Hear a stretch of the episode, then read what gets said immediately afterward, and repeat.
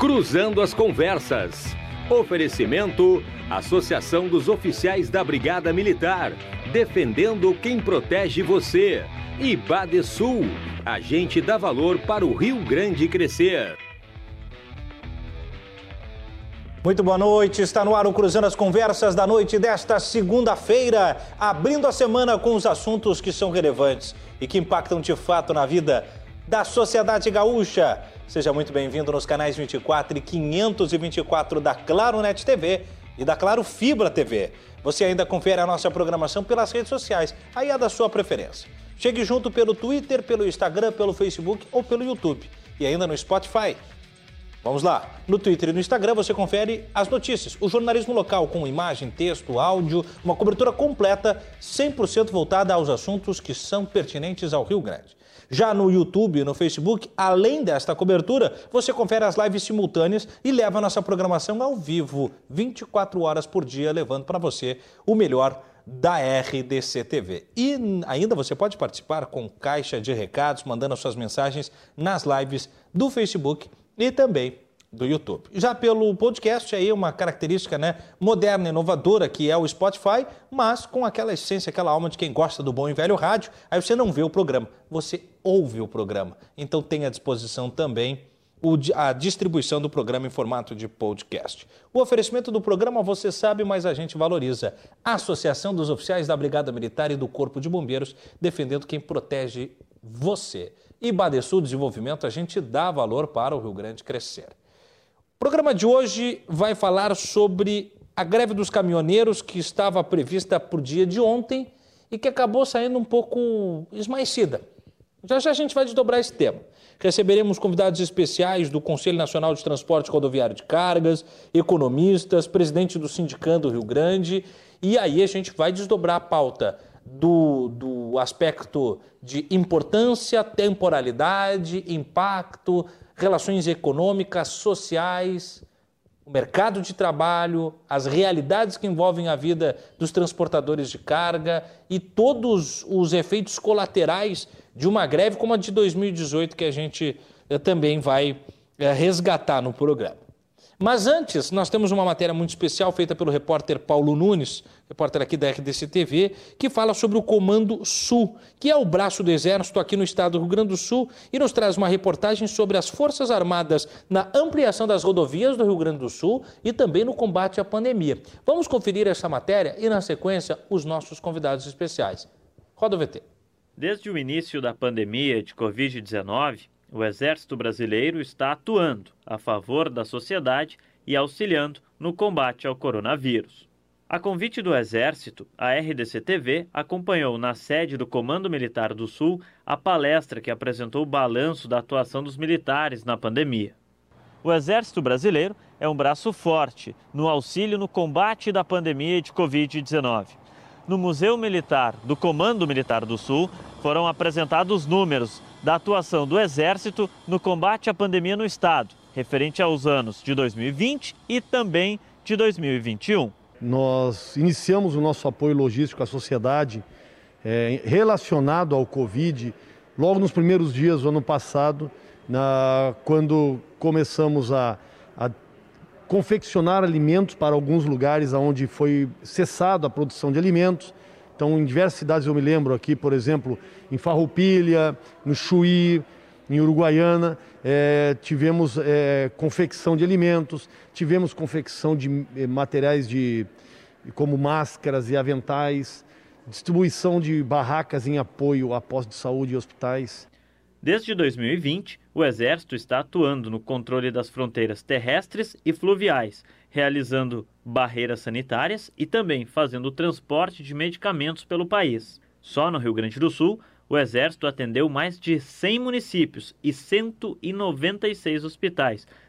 Um dos exemplos do apoio das Forças Armadas durante a pandemia foi a atuação do Comando Militar do Sul na montagem do hospital de campanha instalado na Zona Sul de Porto Alegre. Montamos ali na, no, no, hospital da Restinga, isso foi início de março, dia 12 de março, trouxemos e durante aproximadamente um, um, um mês e três dias, é, esse hospital acabou por atender, a auxiliar lá no Hospital da Restinga com 289 pacientes. Outra missão do Exército é a realização das obras da duplicação da BR-116. Os trechos que ligam a capital gaúcha à zona sul do estado foram construídos pelo 4 Grupamento de Engenharia, com o apoio do Comando Militar do Sul. O investimento realizado pelo governo federal na obra é de 209 milhões de reais. O Departamento Nacional de Infraestrutura e Transporte, o DENIT, e o Exército Brasileiro já entregaram mais de 60% da obra da duplicação do trecho. O Exército é responsável por dois dos nove lotes que compõem as obras de duplicação da via. O lote 2, que liga Barra do Ribeiro a TAPS, deve ser concluído no próximo ano.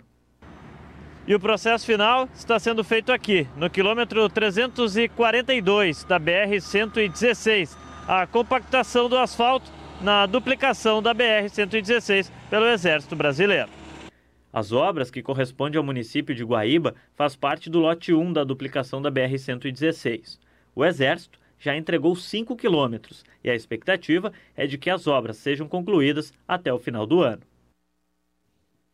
Muito bem, está aí então né, a matéria especial do Comando Sul do Exército, feita pelo repórter Paulo Nunes, nos atualizando sobre um dos temas que é recorrente também aqui no programa e que tem até um pouco a ver é, com as pautas é, que transitam no que diz respeito a transporte, né? Nós falamos sobre mobilidade urbana dia desses, falamos sobre preço de gasolina, hoje vamos falar sobre a greve dos caminhoneiros e os seus impactos, e aí a questão das rodovias, da qualidade, do, da, da possibilidade de trânsito dos automóveis é um elemento que precisa ser claro, debatido e abordado é a participação do Exército na tentativa de melhoria desses casos. Eu estou em mãos aqui com a mais recente edição da Evidência.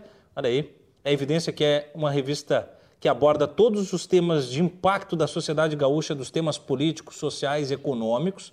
Recebi há pouco agora o VAS, deixa eu abrir aqui, o VAS que veio assinar dia desses aí também uma parceria. Olha o nosso presidente Martirion, o Totti ali, nosso gerente de marketing, nosso uh, uh, gerente comercial de marketing, né? E o Lúcio Vaz, deixa eu mais um, tem até o Cruzando em destaque aqui, o Cruzando as Conversas, olha o programa pintando, porque o Evidência terá um programa na grade da RDC TV a partir do dia 28, então aos sábados, nós teremos a partir das 7 horas da noite um formato de abordagem de entrevistas, de desdobramentos, de análises políticas, econômicas, sociais, bem ao estilo do Cruzando as Conversas. O Evidência, então, novo parceiro, tá aí, da RDC TV, destacando não só a nossa emissora, como o nosso programa na sua edição mais recente da, da revista, uma revista tradicional, com histórico neste setor e que vem para crescer com um programa na nossa grade e que é um, um desdobramento e a manutenção do estilo, do perfil, da proposta do Cruzando as Conversas. Seja muito bem-vindo, Lúcio Vaz, a revista em evidência. Temos muito a construir nesta proposição do diálogo, do debate, na construção de cruzar as conversas, de somar ideias e botar em evidência tudo aquilo que de fato importa para as gaúchas e para os gaúchos.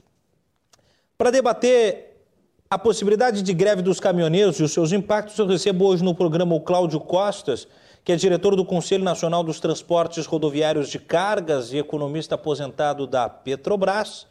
O Plínio Dias, diretor também do Conselho Nacional do Transporte Rodoviário de Cargas. O Dick Sena, que é presidente do Sindicam do Rio Grande. O Marcelo Passos, Passos, que é economista e professor da UFPEL. E o Adalmir Marchetti, que é economista e professor da PUC. Uma banca qualificada, hoje um time de peso, para debater um tema que, da última vez que veio à tona com efeitos causais de fato, buscando causa e consequência na distribuição de uma greve oficial, de uma greve materializada, gerou um efeito dominó, olha, de certos impactos até hoje sentidos. Estou né? falando da greve de 2018. Mas vamos entender motivações, causas, consequências e tudo isso na fala dos nossos convidados. Eu começo estendendo meu boa noite ao Cláudio Costas, diretor do CNTRC. Seja muito bem-vindo, Cláudio. Muito obrigado pela sua presença no programa. Ah, o Cláudio não está? Perfeito. Vamos com o então. Plínio também diretor do Conselho Nacional de Transporte Rodoviário e Cargas, e a quem eu agradeço a presença no programa e já peço as suas considerações uh, iniciais sobre uh, essa proposição de greve e o porquê que ela se daria neste domingo e por que de fato ela não foi tão avolumada como talvez fosse previsto. Seja bem-vindo, boa noite, Plínio. Olá, boa noite a todos. Estamos aí para esclarecer e conversar os assuntos sobre a paralisação, o motivo da paralisação, por que os caminhoneiros estão insatisfeitos até o momento. E estamos aí para ouvir e responder as perguntas economista. Temos aí também nosso economista Claudio Costa. E eu acho que vai ser um assunto muito bom para todos aí, que a gente possa é, sair dessa reunião satisfeito. Sem dúvida nenhuma, e a gente vai construir, Plínio. Muito obrigado pela sua presença. Dick Sena, presidente do Sindicato Rio Grande, seja muito bem-vindo também, Dick. Muito obrigado pela sua participação no programa e também nas suas considerações iniciais. Gostaria que o senhor fizesse uma análise já de preâmbulo, né, do que simboliza essa iniciativa de greve e se ela realmente pode pegar preço, né, pegar força, ou ela, não tendo o estopim neste domingo, que era o agendamento, ela pode se arrefecer e a coisa se resolver sem a greve. Seja bem-vindo, Dick. Boa noite a todos. Boa noite, Thiago. Boa noite, Plínio e os demais convidados. É, acreditamos né, que recém está iniciando. A gente acredita né, é, numa mudança, numa melhora para a categoria, a qual já vem sendo sofrido ao longo desses anos. Né? Acreditamos que hoje essa paralisação ela dá ao descontentamento da nossa categoria, não só da suba dos combustíveis, mas também das condições de trabalho que está sendo cada vez mais difícil e insustentável de nós trabalhar. Muito bem, palavras iniciais então do Dixiana. Marcelo Passos, economista, professor da UFPEL. Marcelo, imediatamente eu estendo também meu muito boa noite, agradeço a sua, o seu tempo desprendido e a sua colaboração conosco e já peço nas suas iniciais o que simboliza talvez né, é, essa, essa possibilidade de greve que, que pode se desencadear nos próximos dias. Seja bem-vindo e boa noite, Marcelo. Boa noite, boa noite a todos. Uh, inicialmente, as razões, eu vou, eu vou falar rapidamente sobre as razões da, da última greve de 2018. Uma das razões que, que para mim ficou bastante clara e que talvez uh, para muitos não, não tenha ficado é que o BNDES, em 2018, ampliou a concessão de crédito para caminhões. E muitos caminhoneiros entraram no mercado de trabalho pressionando o preço dos fretes para baixo. E isso, com o aumento do preço dos combustíveis, gerou a greve de 2018. Em primeiro, em primeiro lugar, quero deixar bem claro que eu sou favorável ao direito de greve, que não sou favorável propriamente à greve, mas defendo o direito do trabalhador de lutar por melhores salários, melhores condições de trabalho, isso obviamente. Porém, é, é bom colocar isso claro, que realmente um excesso de oferta de serviços de transporte rodoviário pressionaram o preço do frete para baixo e com o aumento do preço de combustível, propriamente do diesel de 2018 e agora também né, vem aumentando, isso vem tornando uh, o mercado de trabalho de, de, carga rodoviária realmente bastante uh, complicado. Muito bom, palavras iniciais do Marcelo Passos e nos traz aí né, um, um, uma lupa sobre as causas de 2018. E aí eu estendi meu boa noite a mais um convidado, o Adalmir Marchetti, também economista e professor universitário da Pontifícia Universidade Católica. Ao estender meu boa noite, professor, eu pergunto o seguinte: este foi o motivo pensado pelo professor Marcelo, excesso de oferta de mão de obra e serviço e preço do diesel 2018. É o mesmo eco para 2021 ou novas causas impactam nessa reconfiguração de uma nova possibilidade de greve? Seja bem-vindo, boa noite, professor. Ah, boa noite, eu gostaria de começar a agradecer o convite, também dar boa noite aos outros convidados.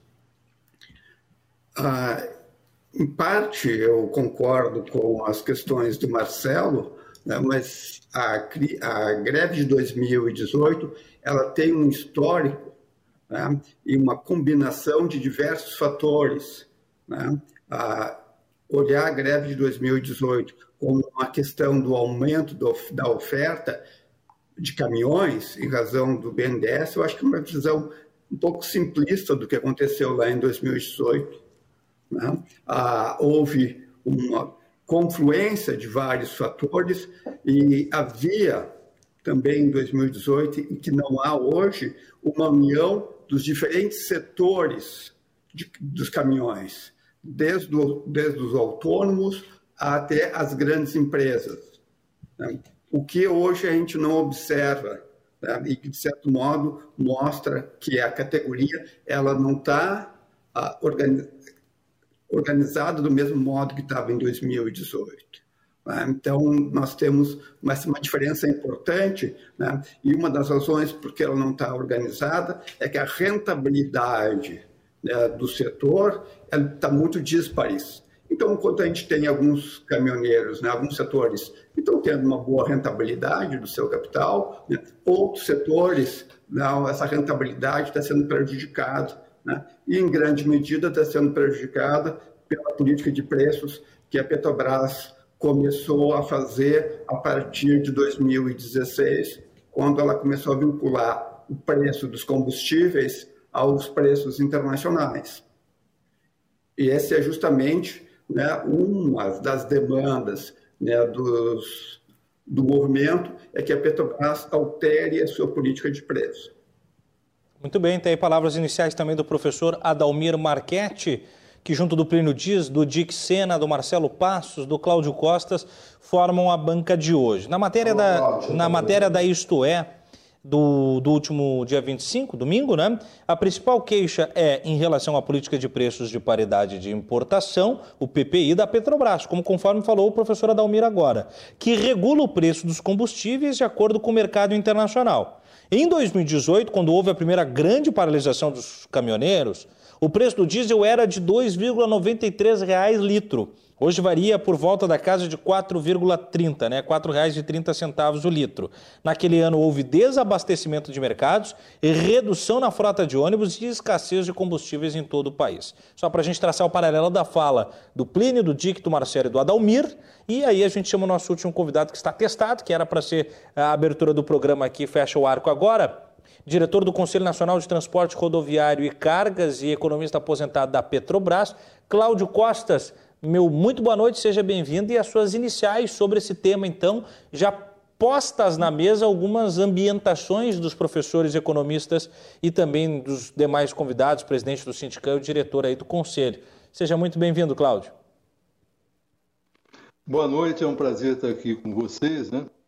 E eu não assisti o, aí, o início da, das entrevistas, né? Só ouvi o, o, os dois professores né, que falaram no final e que cada um colocou uma posição que, é, de fato, eu concordo, né, poder, teria de acrescentar né, até algumas coisas, porque, é, na verdade, né, é, é, esse equilíbrio né, entre oferta e demanda né, de, de no transporte, né, oferta de, de veículos né, e a demanda por cargas, né, houve um aumento da oferta de veículos, e a economia em, em recessão né, diminuiu a oferta de carga. Né? Quer dizer, foram dois fatores que prejudicaram a área de, de transporte. Né?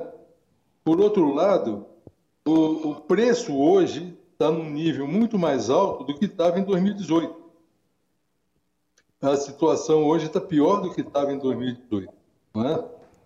Evidentemente, lá em 2018, é, a partir de julho de 2017, é, essa política de preço da Petrobras, que é preço de paridade de importação, e que muita gente confunde né, e fala que é preço internacional, não é só preço internacional, é preço de paridade de importação.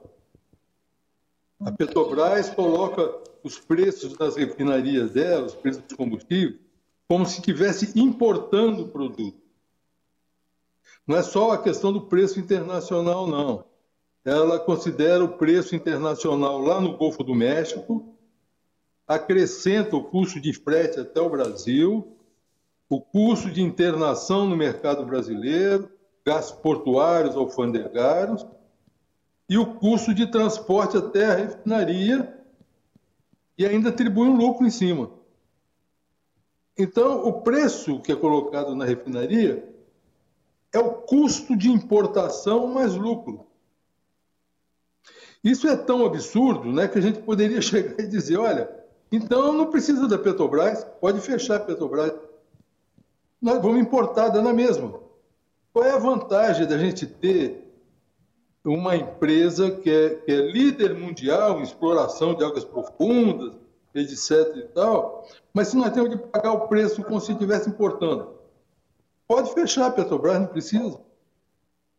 Qual é a importância que a gente tem de ter descoberto umas reservas fantásticas como essa do pré-sal brasileiro, se nós pagamos combustível como se estivesse importando produto? Então, pode tapar esses postos lá, não precisamos desse posto, não precisamos nada disso. O fato é que parece que essa política de preço é feita exatamente para para acabar com a Petrobras e entregar as reservas brasileiras para o capital estrangeiro. Nenhum país no mundo que tenha as reservas de petróleo que a Petrobras tem e as refinarias que a Petrobras tem, que utilize esse tipo de política de preço. Isso não existe. Isso é um absurdo. Isso só favorece, só beneficia as, refinarias lá no, no exterior e os traders aqui no Brasil. Isso prejudica a própria Petrobras, que pede mercado para as refinarias lá do exterior, pede mercado interno, pede mercado aqui no Brasil, prejudica o consumidor brasileiro, paga um, um combustível mais caro do que deveria pagar e prejudica a economia brasileira, que fica menos competitiva do que deveria ser. Então, a política de preço da Petrobras é um absurdo. E nós já tivemos diversas reuniões com a direção da Petrobras e eles mesmos não conseguem explicar, justificar essa política de preço. É. Quer dizer, eles colocam a política que nem eles conseguem justificar, porque não existe justificativo para isso. Tá? É bom, é bom deixar os outros falarem um pouquinho. Obrigado. Não, mas essa, essa é a tônica do debate. Está ótimo, Cláudio. Esse mesmo é o, a nossa intenção, o nosso intento com Cruzando as Conversas é assim que todos falem, que a gente possa efetivamente cruzar as conversas, mas é trazer argumentos. Muito importante lembrar também aos nossos convidados, Cláudio Plino, Dick, Marcelo e Adalmir, que a, a Confederação Nacional de Transportes Autônomos não aceitou participar do programa. Além disso, o Marlon, que é o assessor executivo da CNTA, falou que estaria pegando um voo agora e que a discussão com os sindicatos seria um circo, palavras dele. A nossa produção pediu que ele entrasse em contato, pelo menos para emitir uma nota, já que ninguém responderia ao vivo no programa. E até o momento nós não temos nem a nota e nem o interesse dessa participação. É importante que fique registrado, porque quando um programa de televisão oferece espaço público para ouvir todas as fontes que são uh, que importam no tema, que são de fato nevrálgicas para o tema, e ela se nega a participar desse espaço de debate, ela me parece não estar muito disposta a construir através do diálogo as alternativas. E se não o diálogo, que outra alternativa para construir uma saída que equacione a qualidade de vida para todas as partes envolvidas neste grande processo rocambolesco chamado sociedade. Então eu lamento Marlo e lamento também a Confederação Nacional de Transportadores Autônomos, porque a ausência de vocês no programa de hoje é sentida pela justificativa, que é torpe mas não é sentida pelo grande descompasso com o interesse do diálogo. Quem não está disposto ao diálogo tem que se adaptar a quem dialoga. É mais ou menos como diz o Platão em A República, que quem não gosta de política é governado por quem gosta. Né? Então, Marlon, se você e a sua instituição não estão dispostos ao diálogo, depois não adianta reclamar quando o leite estiver derramado. Só tem que aceitar. Bom, voltamos ao, ao, ao nosso uh, a nossa equação dos convidados, o Plínio foi o nosso primeiro a falar. É, Dick, Marcela, Dalmir e Cláudio, se durante a fala do Plínio ou de qualquer outro vocês acharem que tem algo a colaborar, podem interceder e quebrar a lógica das chamadas, é, porque afinal de contas é para cruzar as conversas mesmo. Mas, Plínio, dentro de todas as falas, eu vou notando muito do que os convidados falam e pegando alguns elementos. Você concorda com a justificativa do Marcelo e do Adalmir, que algum tempo, em algum momento até se, se distensificam, né, se distensionam né, e, e, e, pegam numa bifurcação caminhos antagônicos da, da justificativa das, do, dos dois pontos de greve, mas você entende que Isso tudo empurra para a greve hoje e que essa é a saída? Ou você entende que há uma possibilidade, Plínio, de a greve de fato ela ser resolvida justamente com rodadas de negociação e que evite aqueles impactos que a gente viu em 2018? É, obrigado aí, Tiago. É, Tiago, eu vou voltar ali na pergunta do, do Marcelo. Seguinte, essa, essa, essas falácias, né, que quando acontece há um exagero frondoso de caminhões no país, isso daí para o caminhoneiro autônomo não existe. O caminhoneiro autônomo não teve acesso a essas demandas de financiamento pelo BNDES. Isso aí eles escancararam o BNDES para financiamento para as grandes empresas. Como a gente viu alguns vídeos aí, de 2018 para cá, mais de 700 caminhões novos jogados em pátios abandonados. Aqui na minha cidade, São José dos Pinhais do Paraná, quem passar na BR aqui no Rodoanel vai perceber do lado das concessionárias revenda, tem caminhão 2022 para vender. O caminhoneiro autônomo não tem acesso em comprar o seu caminhão zero. Eu ouvi relatos que caminhoneiros chegaram com dinheiro e caminhão para fazer sua troca e não conseguiu e levou toda a documentação e tem seu nome limpo. Então, isso daí é falácias, é conversas de pessoas que não conhecem a prática, que, que passaram para o, o, o senhor Marcelo, o senhor Adalmir. Né? Então, às vezes, também estão desinformados, porque muitas pessoas, quando eles olham lá no fluxo do BTS, nós vendemos aqui 10 milhões de caminhão, tem muito caminhão e pouca carga.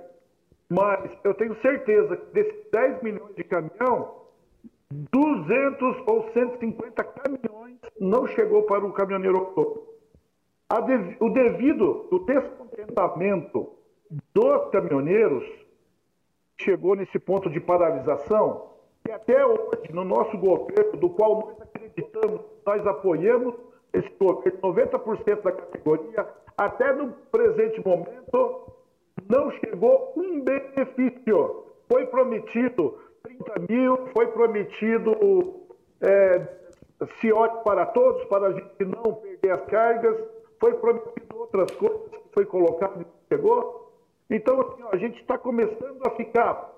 Por que, que não está chegando o caminhoneiro autônomo e está chegando para o ferroviário, para o, o, os aviões, os navios, né, os trens para as grandes empresas e os caminhoneiros autônomos que tanto acreditamos no nosso governo. Por que está blindado?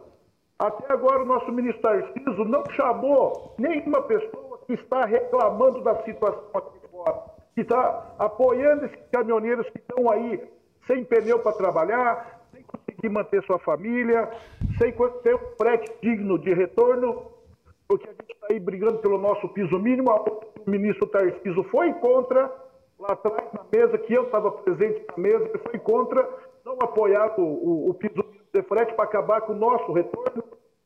Ele queria que a gente fosse, fizesse um, um acordo coletivo com a CNI, com a CNA, isso aí não dá certo, é um acordo furado, porque tem muitas indústrias que não é afiliado à CNI, nem o agronegócio, tantas pessoas do agronegócio não é afiliado à, à, à Confederação da, da Agricultura, do agronegócio.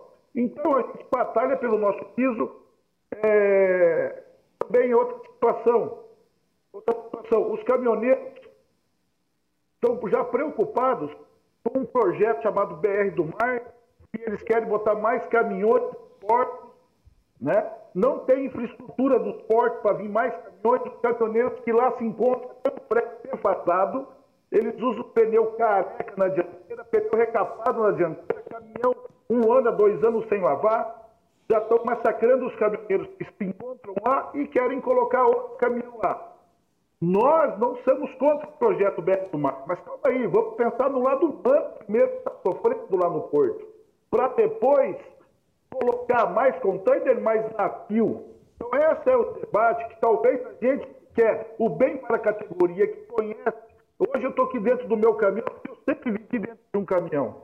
Então a gente conhece o caminhoneiro na prática e só está chegando falácias lá para o governo e não está chegando nada aqui na ponta. Então nós estamos muito sentido com essa situação.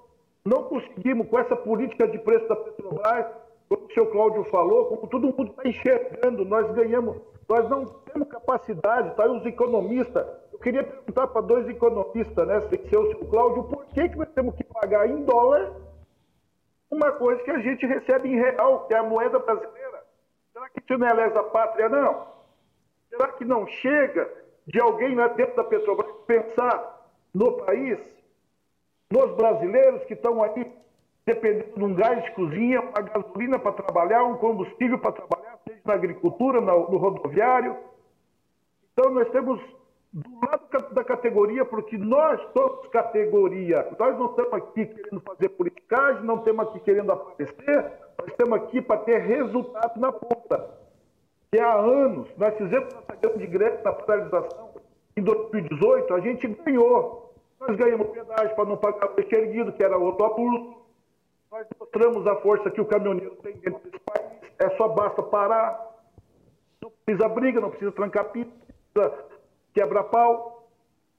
Então, assim, ó, nós, 2018 para cá, a gente ganhou nossas leis. A nossa lei é muito boa, mas ela está blindada. E, e, e quem está com a caneta para nos ajudar não quer nos escutar, está nos ignorando. Então, nós temos que sim fazer nossa movimentação, mostrar para a sociedade brasileira os caminhoneiros estão padecendo e os investimentos que estão tá saindo do Ministério da Infraestrutura indo só para navios e, e, e, usa, e, e agora essa privatização do aeroporto aí. Então a gente está muito é, é, chateado com essa situação. O, o, o, nosso ministro que fez os projetos aí está escutando só poucos caminhoneiros, poucos o mínimo, o mínimo, e, e não está chegando nada para a categoria.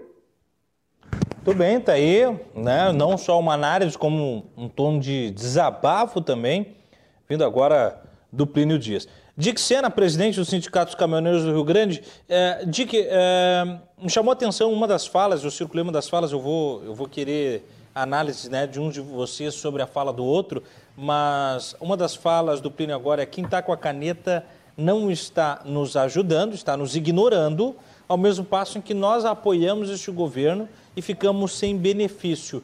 É, há alguma previsão aí técnica, né, tirando todo o emblema político, mas uma previsão técnica de estabilização das demandas dos caminhoneiros nos programas de governo? Pelo menos há, um, há uma linha do horizonte em que possa se enxergar isso a curto ou médio prazo? Ou de fato, como diz o Plínio, o que não aconteceu até agora, não há uma previsão para que atenda às demandas, especialmente né, nessas políticas de preço, nas condições de trabalho, nas possibilidades ali dos financiamentos do BNDES, que segundo o Plínio não é tão bem como foi falado e depois eu quero retomar. Como é que você enxerga, Dick? É, com certeza, né, Tiago? Só para corrigir ele, é Jack, tá? Perdão, Jack. Feito. Tranquilo.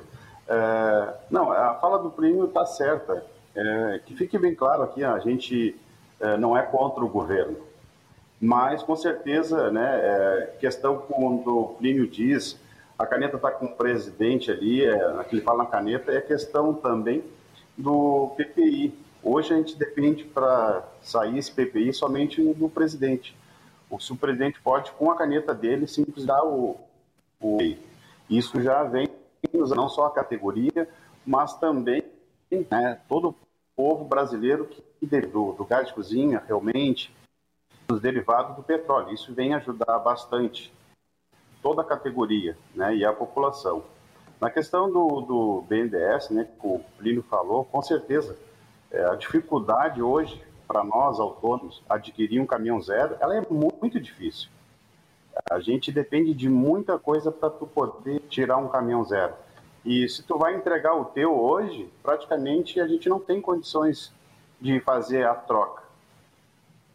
É, pago muito pouco, os valores estão muito mal avaliados e as oportunidades eles dão realmente para quem é empresário, que se beneficiou desse programa do BNDES do banco para poder adquirir frotas. Hoje os pátios estão cheios, lotados de caminhões e não tem motoristas para essas empresas.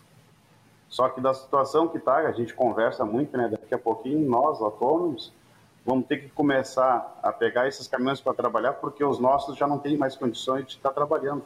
Infelizmente, a situação ficou crítica de uma época para cá, e se a gente chegamos no limite, e hoje, se nós estamos descontentes fazendo essa manifestação que nós estamos fazendo hoje, é porque ficou insustentável, infelizmente, para nós poder trabalharmos, dar o sustento para nossas famílias, e nem falando ainda de manutenção né, do veículo, para poder trabalhar, que cada vez está mais difícil a mão de obra também, e a oficina é caro, tudo é, subfaturou, e a gente não consegue mais manter nem os caminhões em dia para poder trabalhar. Em questão BR do Mar, ali, o Plínio também tocou no BR do Mar, é, a gente também não é contra o projeto BR do Mar, a gente é a favor, porém do jeito, na maneira que ele está sendo lançado agora, nesse momento, a gente não vê muito benefício para o caminhoneiro, mas sim para o armador. O armador ele vem com isenção, ele vem com benefícios, e aí nós perguntamos, né, e ficamos, não tem uma estrutura para os portos. Hoje o fluxo eh, se imagina em torno de 40% o aumento nos portos com a, o BR do mar. Mas se pensar, nós não temos nem estrutura para a movimentação que nós temos hoje, imagina aumentando 40% do volume nos portos. Não temos, é, é muita dificuldade. Uh, a gente temos também aí locais para parar, nós não temos locais para dormir. Então, são vários outros fatores que vêm impactando também na vida do caminhoneiro e ficando cada vez mais difícil né, de nós poder manter o nosso trabalho. Muito bem, está aí um pouco da na análise de segunda rodada do Jack Sena, presidente do Sindicato dos Caminhoneiros do Rio Grande. Eu volto à palavra agora ao Marcelo Passos. Aí, Marcelo, eu quero né, que a gente uh, puxe a antítese de falas anteriores, tanto do também professor economista Adalmir, que discorda de você sobre os elementos originários da, da, da, da greve de 2018, né? Uh, e também ali quando o Plínio diz que é uma falácia essa, essa condição facilitada do BNDES com, com a possibilidade dos caminhoneiros, especialmente para os autônomos, poderem né, uh, tirar novos caminhões e tal. Uh, e aí gostaria que nós uhum. começássemos por aí. E depois que você também desdobrasse sobre justamente uh, esse cenário estabelecido. Né? Se, e aí eu quero que análise a partir desse prisma, né? se há uma demanda tão grande por que, que a greve não, houve, não contou com uma adesão grande nessa, pelo menos nessa iniciativa primeira do dia de ontem? Sim, é, é, pelo que eu percebi da fala do Adalmir e do Carlos, eu vi, eu não tenho pontos de concordância em relação à minha posição anterior, de que houve realmente um excesso de oferta é, de serviços de carga rodoviária, uma demanda reduzida, como o Carlos colocou. Uh, houve também uh, aumento de preços, que a gente já sabe, também isso pressionou certamente os ganhos dos, dos tanto dos autônomos também quanto dos, uh, dos outros uh, servidores, dos outros prestadores de serviço. Agora, é, um ponto que, que, uh, que o Plínio colocou em relação a falácias, ele tem as percepções dele, enfim, e, e, há uma demanda justa por melhores condições de trabalho, tanto do Plínio quanto do, do Jack. Agora, isso aqui são dados, né? eu não estou inventando é, ou falácias ou, ou fantasiando é, interpretações. Eu estou me baseando em dados. Existem esses dados, eles estão disponíveis a quem quiser consultar. E os dados, né, o Adamir concorda com esses dados também, pelo que eu percebi, e o Carlos também. Eu concordo também com o Adalmir, porque eu falei rapidamente na, na, na intervenção anterior, eu concordo também com, o Adalmir que houve uma articulação bastante uh, intensa entre os patrões, os empregadores e os sindicatos e os, e os prestadores de serviço na greve de 2018. Isso fortaleceu muito a greve naquela ocasião. Agora não existe mais isso, até onde eu sei, eu posso estar enganado, mas até onde eu sei não há mais essa articulação, não há mais essa, essa confluência de interesses uh, uh, objetivando uma, uma greve futura. Isso é minha percepção Aí, claro, eu estou baseando em notícias, não tenho os dados, nem, nem há dados disponíveis para falar sobre isso, mas uh, isso enfraquece o movimento hoje. Né? E em 2018 havia essa, essa, essa articulação bastante consolidada, a ponto de um ministro da época, eu não me lembro qual ministro, acho que foi o Raul Jungmann da época, não me lembro, eu não sei se ele era da defesa, não me lembro qual o posto que ele ocupava, ele chegou a chamar a greve de lockout, chegou a, a, a, pedir a intervenção do Exército, uma coisa assim. Então, o lockout é, o, não é feito se não houver uma participação dos patrões. Dos, o próprio, dos, o próprio dos, presidente uh, Temer na época, né? o próprio presidente Temer então, na época. Só, só, só, terminando, Não, favor, só, é, só, só colaborando, Marcelo. Não, só colaborando. O próprio, o próprio presidente Michel Temer fez uso do termo e, e também uh, sugeriu o uso do, do, Exército. Por favor, conclua. Exato. Então, é, isso. Desculpa, eu, eu, eu, eu, me empolgo falando. Não, por favor, temos tempo. Tá, mas aí é, é, esse tipo de articulação não vejo hoje, né?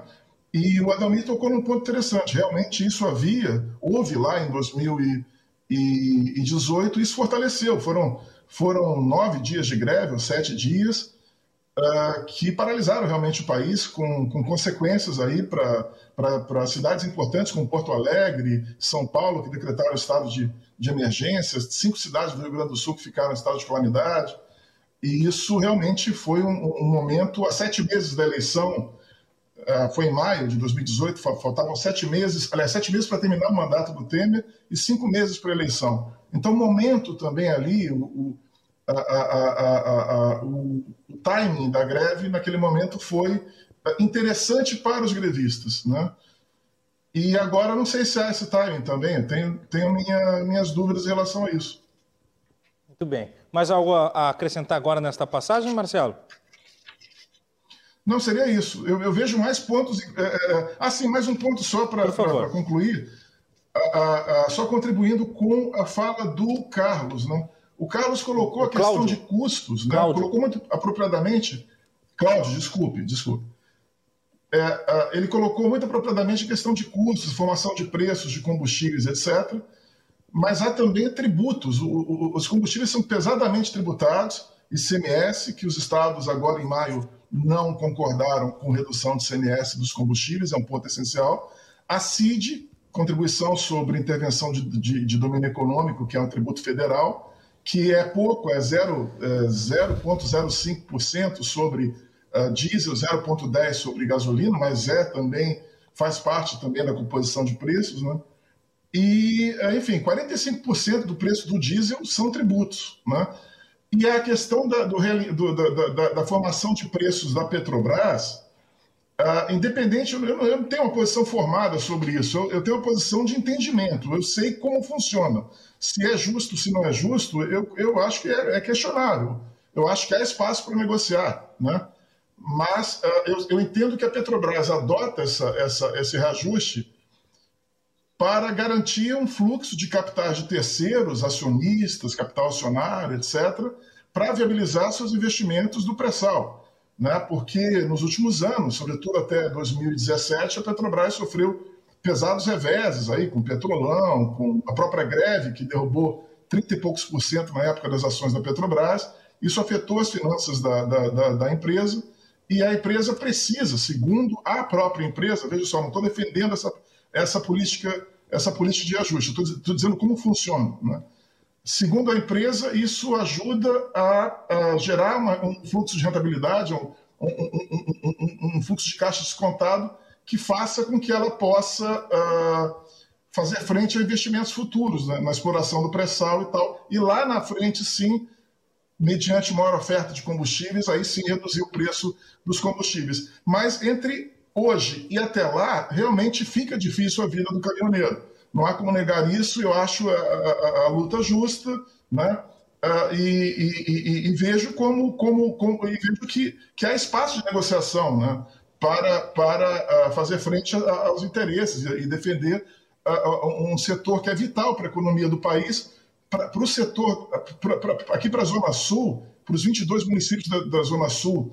É o quinto setor mais importante. Eu fiz um artigo agora com dois pesquisadores aqui da, da, da, da FURG e da UFPEL.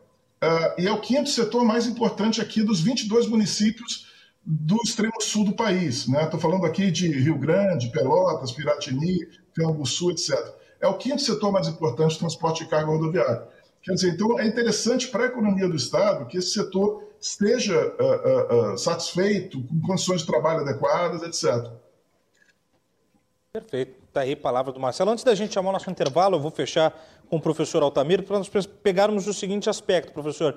Na frase do Plínio ali, né, numa das passagens do Plínio, por que pagar em dólar o que a gente recebe em real? Eu gostaria que, né, num, num tom didático, professoral, eh, o senhor trouxesse a justificativa do, do, das matizes econômicas para justificar esse elemento e também lá na fala do Cláudio, né, onde ele brada, né, qual a importância desses avanços tantos da Petrobras eh, nos, nos, últimos tempos, né, se chega nessa política da prática desses preços, ou seja, o quanto nós avançamos numa cor local que pudesse baratear a chegada eh, do combustível ali na bomba e por que, que isso acaba não ocorrendo? Gostaria que o senhor justificasse esses dois pontos.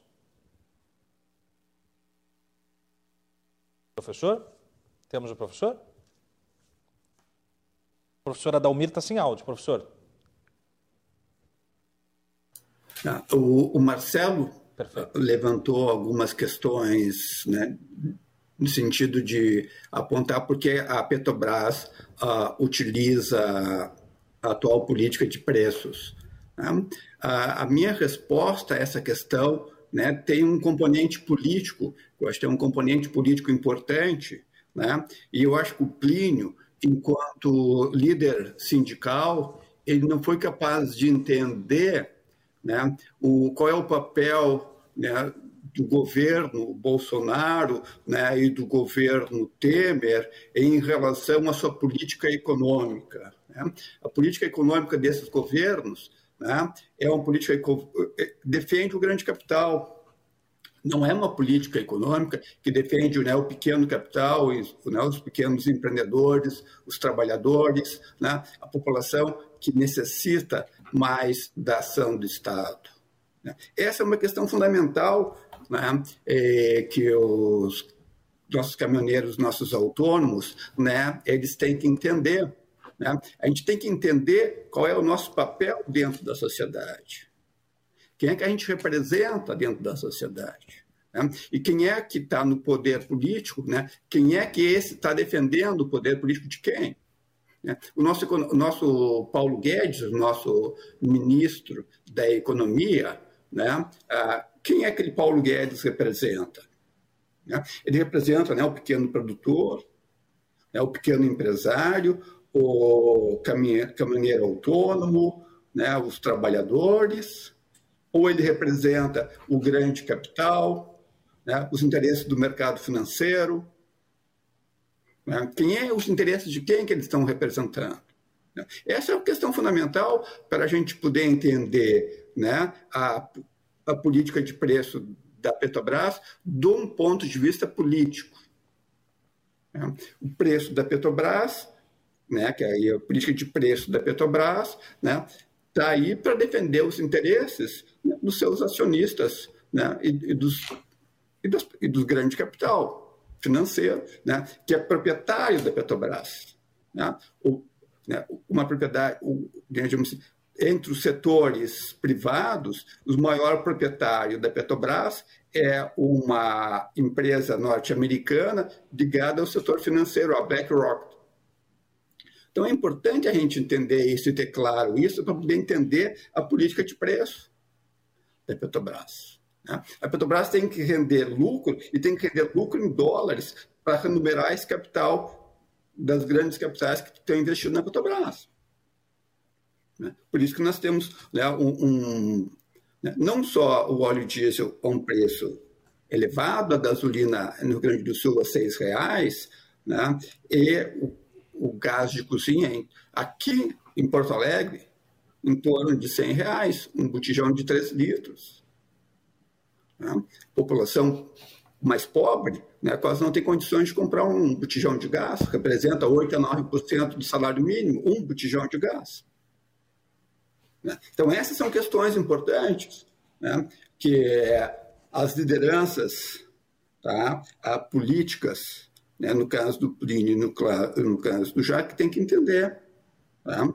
A, a, própria fala do Cláudio, que mostra muito bem, digamos, como é ah, e, e né, de, reverbera essa questão, né? Digamos, se é uma Petrobras, se é uma empresa estatal, que é uma empresa que pertence ao Estado brasileiro, né, tem que defender os, os interesses né, da população brasileira, e principalmente aquela população de menor renda, né, e, tem, e tem que defender os interesses do país.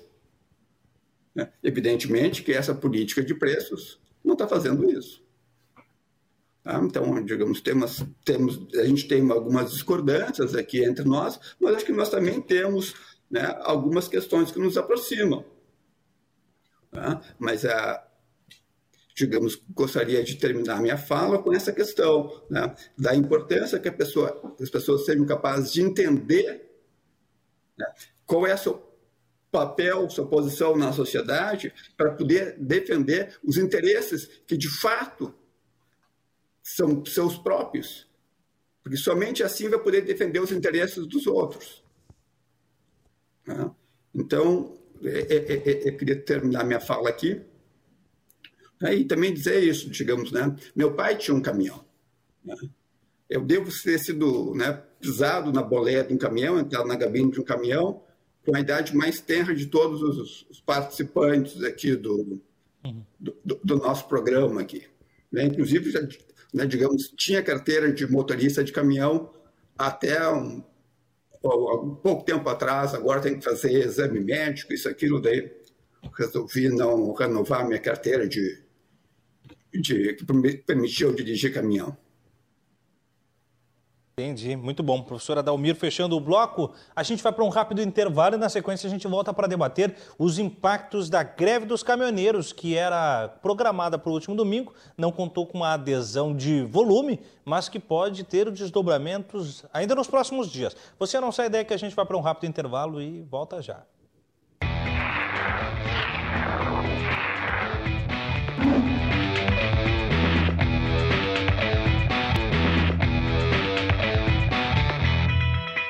E é assim que nós voltamos com o segundo bloco do Cruzando as Conversas desta noite chuvosa de segunda-feira, abrindo a semana com os assuntos, os temas, as abordagens que de fato impactam na vida da sociedade gaúcha, com matizes de economia, com matizes de temas sociais e de assuntos políticos, nós sempre trazemos a pauta e a baila aquilo que de fato é vida e é influente na vida das gaúchas e dos gaúchos que nos acompanham. Participe pelos canais 24 e 524 nos acompanhando, mas interagindo e construindo a nossa programação pela uh, live que chega no Facebook e no YouTube, ou ainda conferindo os nossos uh, posts e matérias que saem pelo Instagram e também pelo Twitter, com jornalismo 100% local, porque você sabe, afinal de contas, o Rio Grande se conecta aqui.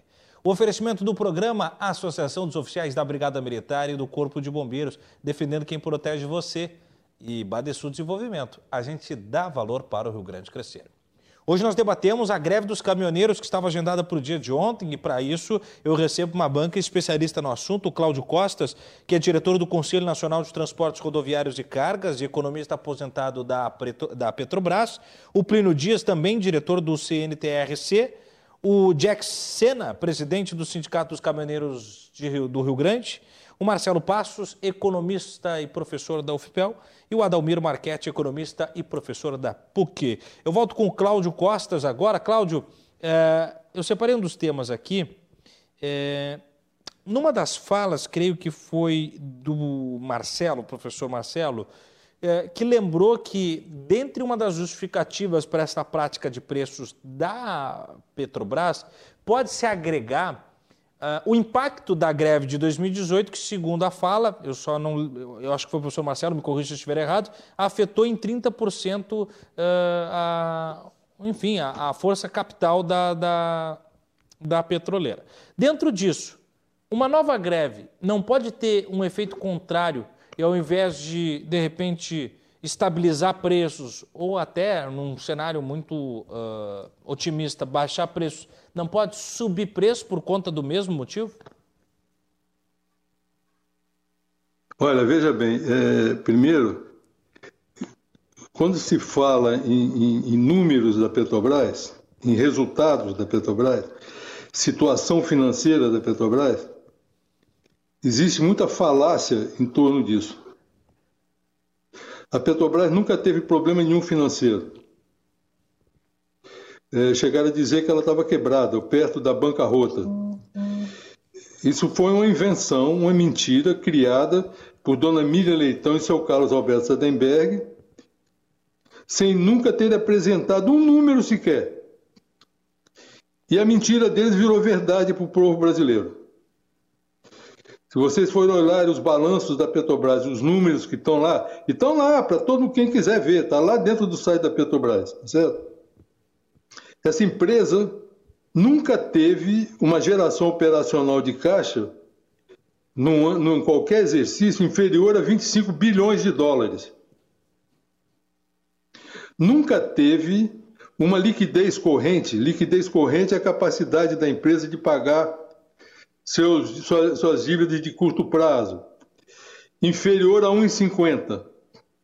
Significa dizer o seguinte: para cada um que ela tinha de pagar, ela dispunha de 1,50. Como isso é em todos os exercícios, é porque ela nunca teve nenhum problema financeiro, tá certo? Sempre teve elevadíssimo saldo de caixa, tá certo? E quando eles disseram que ela estava na bancarrota, foi onde ela teve os maiores lucros que ela teve e fez as maiores distribuição de dividendo da história. Essa política de preço da Petrobras, ela é feita especialmente para beneficiar uma empresa chamada Royal Dutch Shell. Essa é a grande beneficiária da política de preço da Petrobras e é a escolhida pela Banca Financeira Internacional para ocupar o lugar da Petrobras aqui no Brasil e colocar a gente dependente deles no, no, consumo de combustível, tá certo? Acabar com a Petrobras e eles assumirem tudo. É a coisa mais incrível. É um assalto que está sendo feito no país. Quando o professor, a, a política de preço da Petrobras prejudica a própria Petrobras.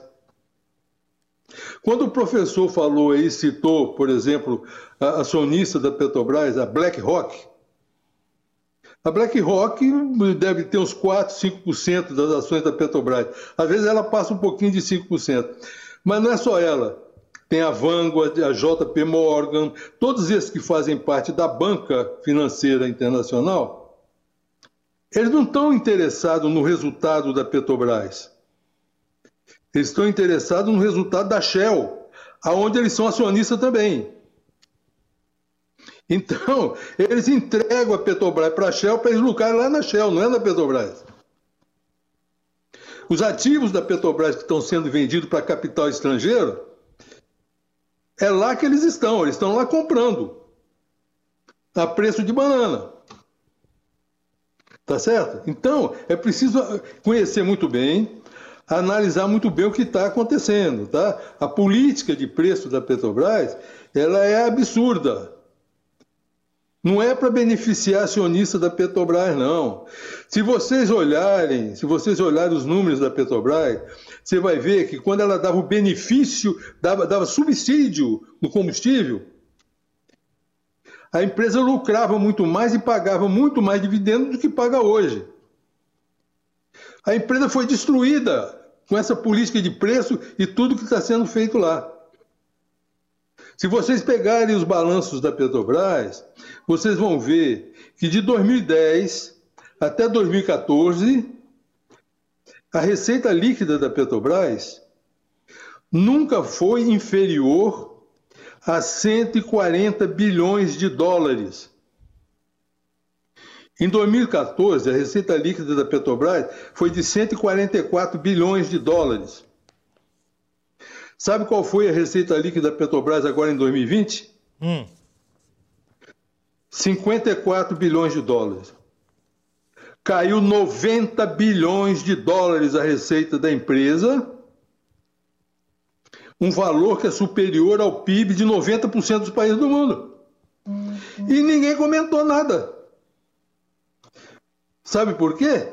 Ela continua a gerar caixa, mesmo com a queda da, da, da, da receita, porque a Petrobras não paga participação governamental nenhuma. Ela extrai o petróleo e não paga nada, não deixa nada para a nação brasileira. Isso está tudo errado.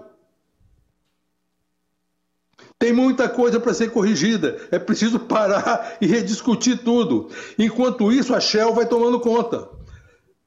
A Shell se associou com a COSAN, que é a maior esmagadora de cana-de-açúcar, criaram a Rising, isso em 2011. Tá? Hoje eles são dono da Rumo, que é a empresa de logística deles, né? entendeu? Compraram a Norte Sul,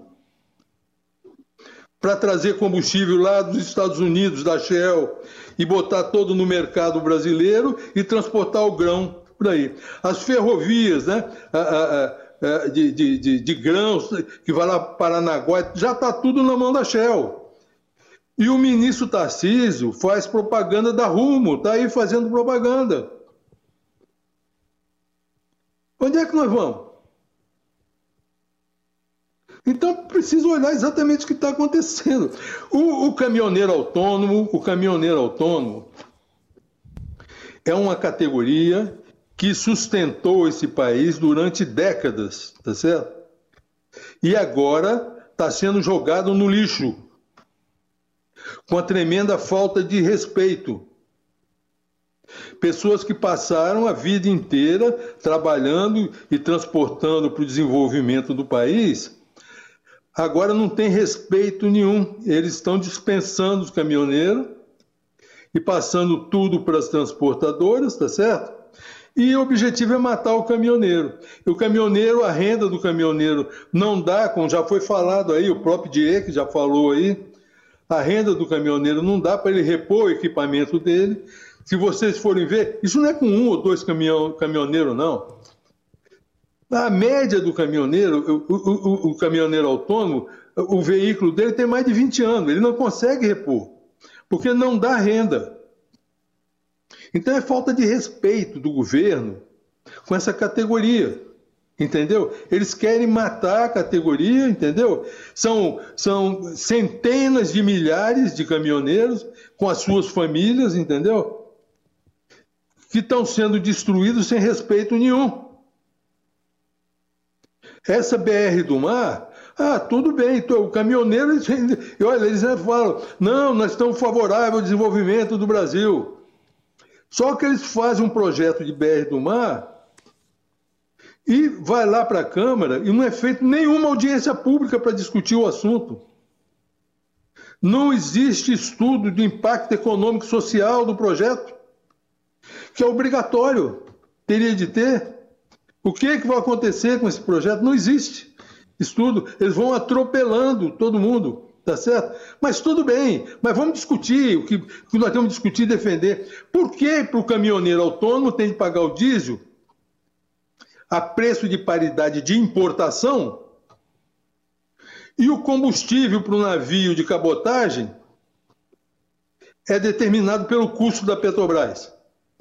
pelo menos tem de dar paridade de, de, de, de armas, né? vamos dizer assim, para o trabalho, não é? O caminhoneiro tem de trabalhar para ter o custo dele o mais baixo possível, para competir com ferrovia, competir com transporte de cabotagem e, e fluvial, não é? Então é um direito dele que ele está brigando, está entendendo? Estão querendo matar na covardia, não é? Mas ele tem o direito de se defender, o direito esperneando, o direito esperneando, todo mundo tem, não é verdade? Só que isso é uma covardia, isso não é coisa de brasileiro, isso é coisa de gente que tem na carteira de identidade escrito, assinado que é brasileiro, nasceram no Brasil, mas tem outros interesses que trabalham para fora, como o seu Paulo Guedes, que trabalha para a Banca Financeira Internacional não é? Então o país está todo jogado nisso. E quem é que vai defender esse país? Tem um novo presidente que entrou lá, o general Luni Silva, que é uma pessoa que caiu de cima, ele não foi colocado pelo seu Paulo Guedes, não é? E caiu num ninho de, de, de, de, de, de cascavéis que tem lá dentro da Petrobras. Uhum. Tá? Já tivemos algumas reuniões com eles entregamos uma proposta de política de preço que eles falaram que estão estudando, tem dois meses, até hoje não responderam. Mandamos por solicitação do próprio general Silvio Luna uma série de perguntas que eles disseram que eles iam responder o mais breve possível e até hoje não responderam. Certo. Claro. Porque não tem resposta. Uhum. Então, o que está acontecendo aqui é um crime absurdo de lesa pátria, com muita gente trabalhando para o capital estrangeiro nesse negócio. Tá? Perfeito. Esse negócio de petróleo, de combustível, tem tanto dinheiro envolvido e a história vem desde a criação da Petrobras que tem esses envolvimentos todos, tá? De interesse internacional Perfeito, em cima Paulo. disso. E depois que descobriram esse pré-sal, essa coisa é, é, ficou muito mais forte aqui dentro do Brasil e, e o Brasil está precisando de brasileiro para defender a nação. Perfeito, Cláudio. Muito obrigado. É isso que está faltando. Certo. Tá bom? Maravilha. A gente segue aqui já já para a nossa rodada final. Plínio, dentro da fala do Cláudio também, é importante a gente desdobrar alguns temas, mas até agora eu, eu, eu queria, especialmente de vocês que representam né, uh, o lado dos caminhoneiros em especial, eu gostaria uh, de, de, um ponto que não me foi respondido, pelo menos eu não, eu não compreendi essencialmente. Uh, isso... Oi? Tiago. Oi. Tiago, eu gostaria de, temos nosso tempo ali, eu gostaria de é, falar com o Marcelo Por e depois favor. com o seu Adalberto. Fique à vontade. Quando eu vejo. Obrigado. É, a, Marcelo, a palavra do Marcelo, quando ele fala que ele dá os caminhões, é lógico que tem. Agora tinha que ver quantos CNPJ existe nesses dados e quanto CPF existe. Resumindo, o ICNPJ, quantos caminhões as empresas compraram e o CPF, quantos caminhões os caminhoneiros autônomos compraram. Caminhões novos. Quando eu vejo ele falar que a paralisação dos caminhoneiros foi fraca, muito pelo contrário. Foi muito mais forte do que nós imaginávamos, porque mais estão ainda mobilizados, estão parados. Nós temos contato pelos nossos grupos do WhatsApp, graças a Deus nós temos essa ferramenta do caminhoneiro autônomo trabalhar e fazer vídeo, publicar, que nós temos a todo instante. Eu estou aqui junto com os caminhoneiros, eu estou dentro do meu caminhão. E se eu visse que tivesse placa, eu já estaria na minha casa. Então, a nossa paralisação, está todo mundo de parabéns aí, pessoal. Continue parados. Nós estamos aqui para apoiar os senhores, como os senhores eu fui convocado aqui pela nossa na nossa região. A nossa manifestação já tem vídeo de caminhoneiro que a PRF está usando com abuso de autoridade. Nós temos direito, pelo Constitucional, a, o, artigo 5 parágrafo 16 que nós temos direito de parar os caminhões e panfletar, é, é, é, conscientizar o caminhoneiro que está vindo de acontecendo, a PRF não deixa a gente botar o pé na estrada. Uhum. Não deixam.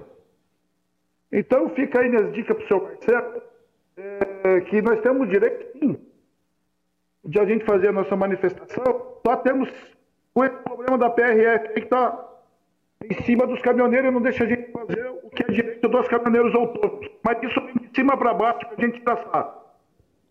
Perfeito. É, quando, agora para o senhor Adalmir. É, quando eu vi ele falar da política de preço, pra, é, como é que fala assim, para política econômica para os grandes, né? Será que o governo só pensa nos grandes ou pensa em todos, nos pequenos e nos mais pequenos, na época de campanha e depois que está lá só nos grandes? É, isso é complicadíssimo. É... É, e quando ele falou que a gente tem que entender, nós caminhoneiros temos que entender sobre a questão da, é, da, da, do negócio econômico e tal, será que os grandes também não têm que entender que o caminhoneiro tem família? Será que eles, têm, eles não têm que entender que nós, caminhoneiros, estamos aí gritando por socorro e ninguém quer nos ouvir? Porque quando eu vi falarem lá, ah, os ministérios estão abertos para a categoria dos caminhoneiros autônomos. Isso daí não existe, porque só vai quem eles querem. Já tive em Brasília, passado, passado foi passado o WhatsApp e não fomos atendidos. Então isso não existe, isso daí esquece. É quem eles querem acabou. E o resto fique quieto. É assim. Então, nós caminhoneiros, nós acreditamos, principalmente eu que fiz campanha para o nosso governo, e acredito no nosso governo que nós vamos dar solução nesse país. Tá? Porque quando eu vi o nosso presidente na campanha fazendo dois vídeos que essas importações de combustível eram uma patifaria, que tinha que acabar, que era 20%, só que, vinha de fora, o resto era aqui dentro do Brasil, eu caí de pau fazendo campanha dia e noite, gastei o meu dinheiro e fui de graça. Agora, nós não estamos aqui para tomar o sol com a peneira e também nós não estamos aqui para ser enganados. O nosso presidente, qual a gente acredita, tem um currículo de 28 anos de deputado federal, mora no Rio de Janeiro, e ele sabe muito bem o que ele estava falando. Então aqui nós não temos é, é, querendo briga com o governo. Jamais. Nós estamos aqui para somar com o governo. Se tem essa brecha, se existe para acabar com isso daí que está achacando a nação brasileira com essa qualidade de importação, como ele fez dois vídeos como deputado federal, nos incentivou a estar comprando hoje. Porque a nossa categoria está jogada, como o seu Cláudio falou, estão jogando os caminhoneiros autônomos no lixo do que tanto preservaram, carregaram o Brasil nas costas, e a gente precisa de uma resposta. E a gente está aqui aberto ao diálogo, basta eles quererem. Porque se nós estamos paralisados hoje, foi por culpa dessas pessoas que estão com a caneta na mão e, e não querem dar atenção para essas pessoas que precisam. O Conselho Nacional, tanto o sindicato que eu represento, não está escrito que tem que ter mil caminhoneiros para atender. Um precisando, a gente está aqui. A gente está aqui para ajudar. Até mesmo o governo. Uhum. E tem muita conversa para a gente acertar lá. Tem muita coisa. Tem muita coisa que está acontecendo, mas está chegando atravessado para o nosso presidente. Às vezes ele nem sabe o que está acontecendo e a gente está aqui para dialogar, sim. Estamos a favorável da, que esse país saia do buraco que se encontra. Muito bem, nós já nos encaminhando para a reta final do programa. Muito obrigado com a colaboração, Plínio. Jack Sena, presidente do Sindicato dos Caminhoneiros, puxando a fala agora do Plínio para sua consideração final, você tem média de cinco minutos para desdobrar. Uh, o Plínio uh, uh, estabiliza a ideia do diálogo como saída para esse imbróglio e diz que não quer um confronto, uma briga com o governo. Mas a crise, como ela está posta, com política de governo, de não assistência às demandas dos caminhoneiros, é possível que ela saia pelo puro diálogo ou a greve é entendida pelo governo como um desaforo e pode sim é, soar como essa briga é, assim aplicada pelo pleno? Dixena, a sua fala final do programa. Primeiramente, venho agradecer, né, Tiago, pela oportunidade de estar aqui o programa junto com vocês, debatendo e cruzando as informações aqui, né? Isso para nós, com certeza, vem acrescentar e mostrar para também a, o, os caminhoneiros, né, e a população que muitos torcida na questão do movimento dos caminhoneiros, que ela é política. Primeiramente, ela não é política, é, tanto o Plínio aí, que demonstrou a, a vontade dele desde o início, que apostou no governo, não foi muito diferente comigo também. A nossa briga não foi contra o governo, não é partidária, mas a nossa luta é para o caminhoneiro, que perdeu a dignidade, perdeu o seu direito, infelizmente, ao longo desses anos. A questão, eu acredito, Tiago, que tudo há uma negociação, sempre há o diálogo, nós estamos aqui sempre preparados para ouvir, para escutar e para tentar ver a melhor saída para a nossa categoria. A questão aqui não é brigar com o governo, porque nós apostamos nesse governo e temos a certeza que se essas lideranças que estão aí, se dizem lideranças, tiver a consciência e saber da dificuldade e olhar realmente para o caminhoneiro, eles vão ver que faz falta, sim, a união que está faltando para essas lideranças e deixar também da diferença, onde muitos é, sabe que têm mais afinidade, vamos dizer assim, com o governo hoje, acabam denegrindo a imagem de muitas pessoas sérias, batalhadoras, lutadoras, que teve, sempre teve ao lado dos caminhoneiros. Eu acredito que essa paralisação ela só simplesmente ela foi hoje está sendo feita pela indignação das condições de trabalho que nós estamos passando hoje e não partidária como muitos estão falando aí. Muito bem, muito obrigado. Então, a palavra do Jack Sena. Antes de chamar os professores Marcelo e Adalmiro para suas considerações finais, nós vamos só para mais um rápido intervalo, daí a gente volta no último bloco uh, para fecharmos esta rodada final de análises e debate sobre a greve dos caminhoneiros e os seus impactos econômicos e sociais. Não sai daí.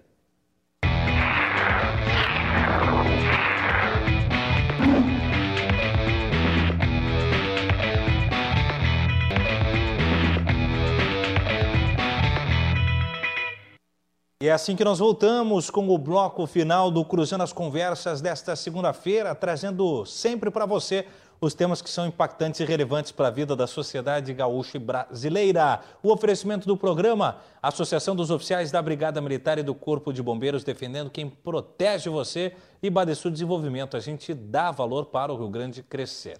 Hoje nós debatemos a greve dos caminhoneiros e tivemos o Cláudio Costas, que é diretor do Conselho Nacional de Transporte Rodoviário de Cargas, o Plínio Dias, também diretor do CNTRC o Jack Sena, presidente do Sindicato dos Caminhoneiros de Rio Grande, do Rio Grande do Sul, o Marcelo Passos, economista e professor da UFPEL, o Adalmir Marchetti, economista e professor da PUC. Ouvimos já as considerações finais do Cláudio Doplino e do Jack, e a gente vai então para as considerações finais do professor Marcelo Passos, a quem eu agradeço a participação no programa e deixo à disposição as suas considerações finais nesta reta final do Cruzando as Conversas, professor. Obrigado pelo convite, obrigado pela, pelo debate. Acho que tivemos um, um bom debate. Uh, só para pontuar algumas, algumas colocações anteriores, uh, eu, eu acredito que a fala do, do Adalmir em, em, em, mencionar a questão política é muito mais uma questão de, de economia política, ou seja, nós temos aí alguns interesses que precisam ser articulados. Por exemplo, você tem aí o, o, estados tributando demais, ICMS, uh, alíquotas muito altas sobre combustíveis. A CID tem uma alíquota baixa, quer dizer, não é um problema da, de, dos tributos da União. Uh, e, por outro lado, a gente tem a política de paridade da Petrobras, que beneficia fundos aí como BlackRock, C, uh, ah, CRGTI e outros que têm 2% da, da, de participação acionária na Petrobras. 50% da, da, das ações da Petrobras ordinárias estão com o governo ainda, são de posse da União. Então é uma, é uma instituição, uma empresa estatal. Então, qualquer tipo de, de reivindicação, a meu ver, né, não estou querendo sugerir nada, mas a meu ver, qualquer tipo de, de reivindicação dos caminhoneiros deve passar por essa política de paridade para que, não que ela seja extinta, porque não vai ser extinta, né? A Petrobras não vai extinguir, porque senão vai, vai dar um tiro no, na própria capitalização. Isso não interessa nem a Petrobras nem a ninguém. Agora, há que se ver uma paridade que seja menos maléfica ou menos uh, redutora de, de margem para os caminhoneiros. Né? Isso é uma política que isso tem que sentar na mesa de negociação, tem que falar, tem que usar de pressão e tal, porque já, já foi falado aqui, o atual governo, o, o ministro Paulo Guedes, o interesse dele é justamente articulado com, com capitalistas financeiros, não está pensando exatamente. Entre as preocupações dele, certamente não está o, os caminhoneiros. Agora, é claro que o governo vai ficar preocupado com uma greve de caminhoneiros, ninguém quer isso, ainda mais próximo de, de, de, de um final de ano aí, de, já com, com um processo eleitoral em curso. Agora, qualquer tipo de negociação tem que partir para isso, tem que partir para questionar a Petrobras na política de, de paridade. Né? Não extinguir, porque, como eu falei, não vai ser extinta, mas ela pode repensar essa política para que não seja tão prejudicial aos caminhoneiros. Eu acho que a, a negociação passa por aí. E é uma negociação política, sim.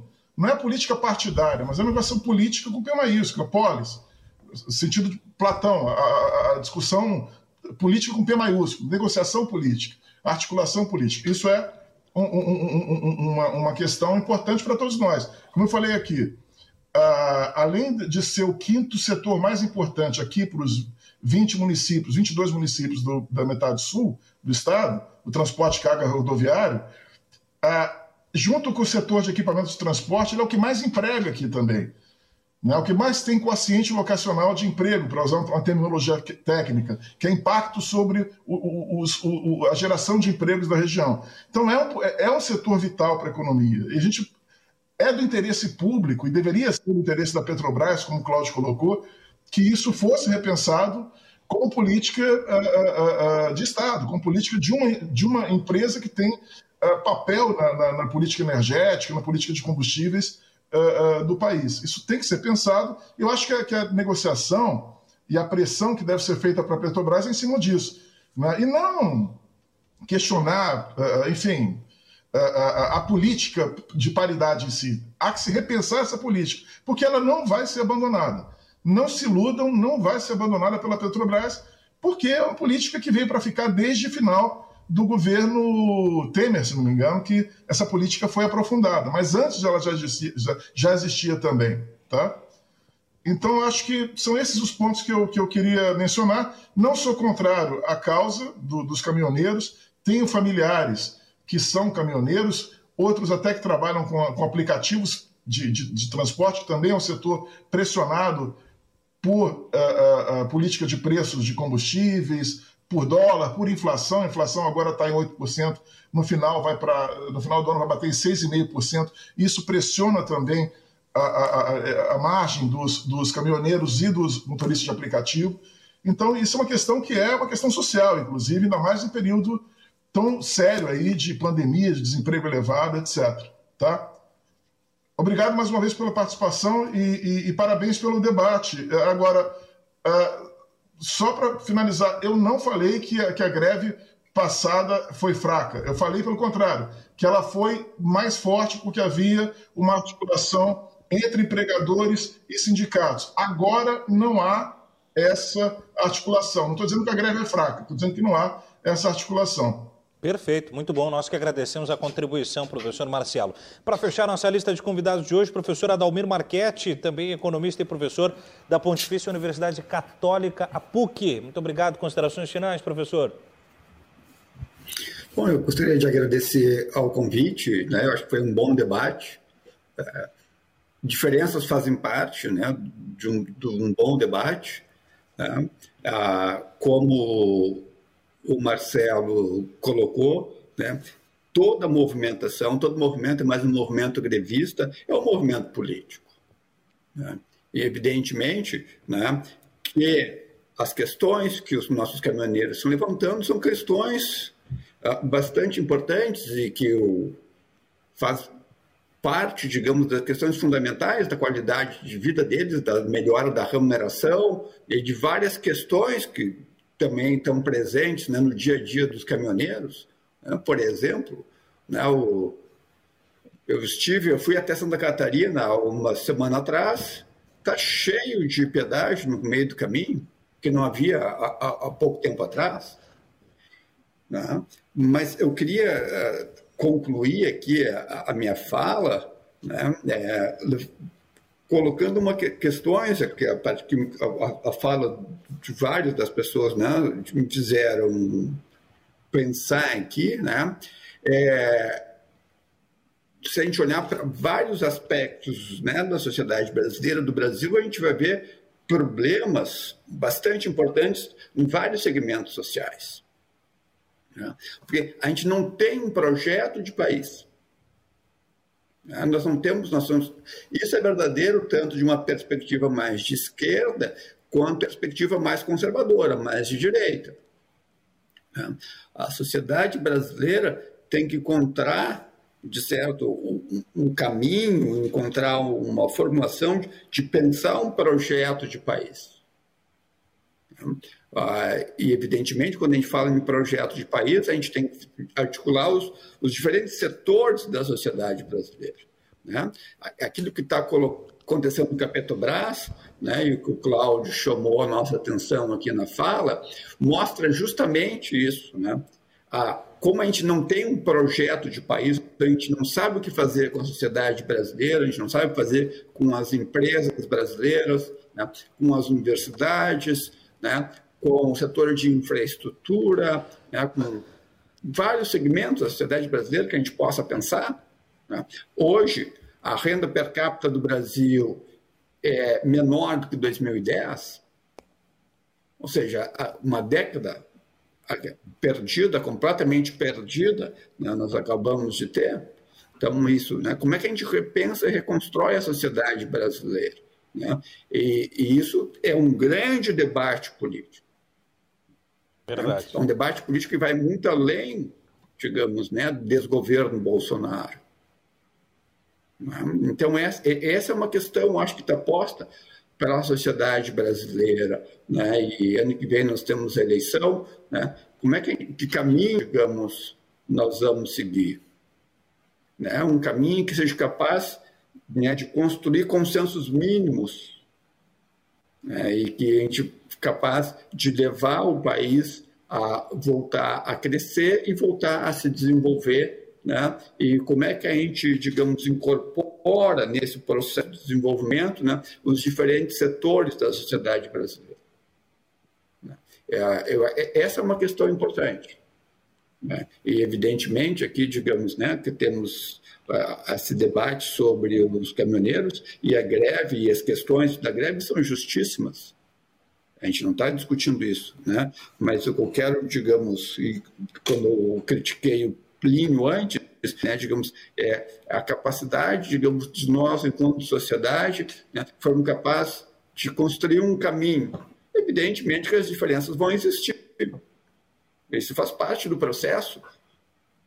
Né? Mas uh, como é, qual, que caminho é esse? Né? Como é que a sociedade brasileira debate e encontra, digamos, consensos mínimos né, onde a gente possa sentar diferentes setores sociais né, com diferentes né, perspectivas, diferentes olhares, né, e ter um caminho, digamos, comum, ou um processo, digamos, mais ou menos consensuado, da gente retomar né, o processo de desenvolvimento da sociedade brasileira. Muito bom. Muito obrigado, então, professor Adalmir Marchetti, fechando esta banca de notáveis convidados para o programa de hoje para desdobrarmos como desdobramos né, todos os prismas que permeiam o tema sobre a greve dos caminhoneiros. Tema do programa de hoje, então, a greve dos caminhoneiros e os seus impactos econômicos e sociais. Contou com Cláudio Costas, diretor do Conselho Nacional de Transportes Rodoviários e Cargas, também economista aposentado da Petrobras, o Plínio Dias, que é diretor do CNTRC também, o Jack Sena, que é presidente do Sindicato dos Caminhoneiros do Estado do Rio Grande do Sul, e os professores de economia Marcelo Passos da UFPEL e Adalmir Marchetti da PUC. Tivemos ainda uma matéria do nosso repórter Paulo Nunes trazendo a atuação do Comando Sul do Exército no atendimento ao reparo e melhoria das rodovias do Estado e também no combate à pandemia. O programa de amanhã eh, abordará a chegada do frio muito intenso que vem já anunciado desde a semana passada e medidas e ações estão sendo todas elas repaginadas em diversos municípios do estado para conseguir atender especialmente as pessoas em situação de vulnerabilidade social, as pessoas em situação de rua. Então, amanhã, o secretário municipal de Cidadania de Canoas, Paulo Bogato, será o nosso convidado e nós vamos debater este tema e outras tantas abordagens que são relevantes para a vida da sociedade gaúcha. Com o oferecimento da Associação dos Oficiais da Brigada Militar, defendendo quem protege você e Badesul Desenvolvimento, a gente dá valor para o Rio Grande crescer. O Cruzando as Conversas de hoje vai chegando ao seu final. Programa que conta com a produção da Evelyn Lopes, a supervisão de jornalismo da Fernanda Bierhaus e a gerência de programação do Cássio Pérez e que tem na equipe técnica a Ana Santos, o Léo Rosa, o Beto Tormes, o João Magalhães, o Bruno Cabral e ainda toda a nossa equipe nos bastidores montando este e todos os demais programas da RDC TV que trazem jornalismo 100% local para você. Amanhã, nove e meia da manhã, você tem encontro marcado com Armando Burdi e Yasmin Luz no Manhã RDC e a gente te espera a partir das 10 da noite com Cruzando as Conversas. Uma boa noite e até lá.